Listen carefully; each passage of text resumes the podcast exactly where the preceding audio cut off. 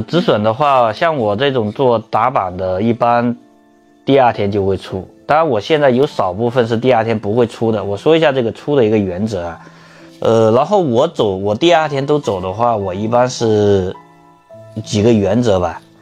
第一是走弱了，什么叫走弱了？比如说我的票高开了，高开之后，不管说是冲高回落了，还是还是往下杀了，那可能杀到水下之后，不管说在水下，它只要不是快速收回，如果它是快速收回，那我。我会守一下，但是再守下，再杀下去，我肯定就走。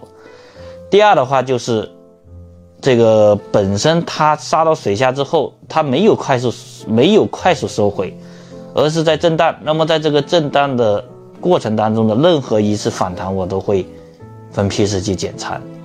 所以我是，我是属于就是相当于是，我觉得做打板的话，第二天的交易一定要有一些交易原则。我就我除了那种打板，就是比如说你打完板之后，你得有一个大概的预判，就是这个票它是偏你纯投机还是偏这种要走趋势。就是打板它最大的特点，它是确定性高。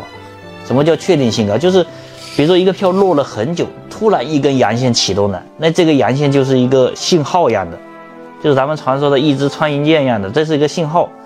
那么这个信号出来，你得知道这个信号，它是一个纯投机、短期的信号，还是一个就是反转的一个趋势信号。